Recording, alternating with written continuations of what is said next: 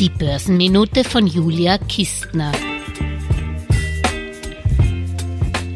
Heute war in Wien der große Investorenauftrieb, der Fonds-Professionell-Kongress und ich mittendrin auf Fact-Finding-Mission.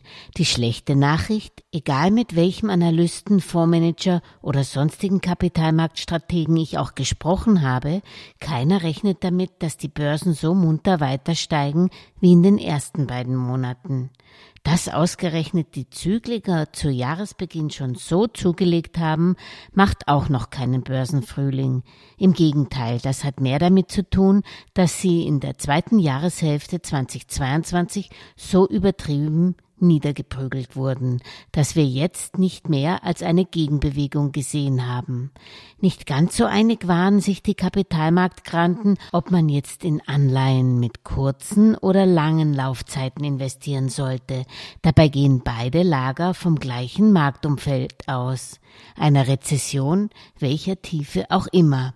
Das signalisieren die flachen oder wie in den USA sogar inversen Zinskurven. Das heißt, für kürzer laufende Anleihen bekommt man höhere Zinsen.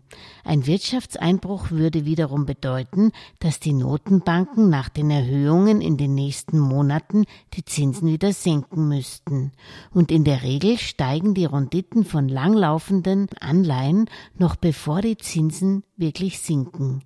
Wenn euch daher ein Kapitalmarktexperte jetzt etwa noch zweijährige Laufzeiten empfiehlt, dann rechnet er noch nicht unmittelbar mit der Rezession. Diejenigen, die auf zehnjährigen Anleihen schwören, erwarten schon bald einen deutlichen Konjunktureinbruch und einen entsprechenden Druck auf die Notenbanken, die Zinsen zu senken.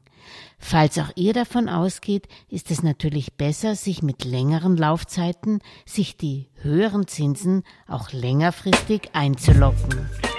Alles Gesagte ist nur die persönliche Meinung von Julia Kistner und daher keine Anlageempfehlung und keine Rechts- und Steuerberatung. Für Verluste, die aufgrund von getroffenen Aussagen entstehen, übernimmt die Autorin Julia Kistner keine Haftung.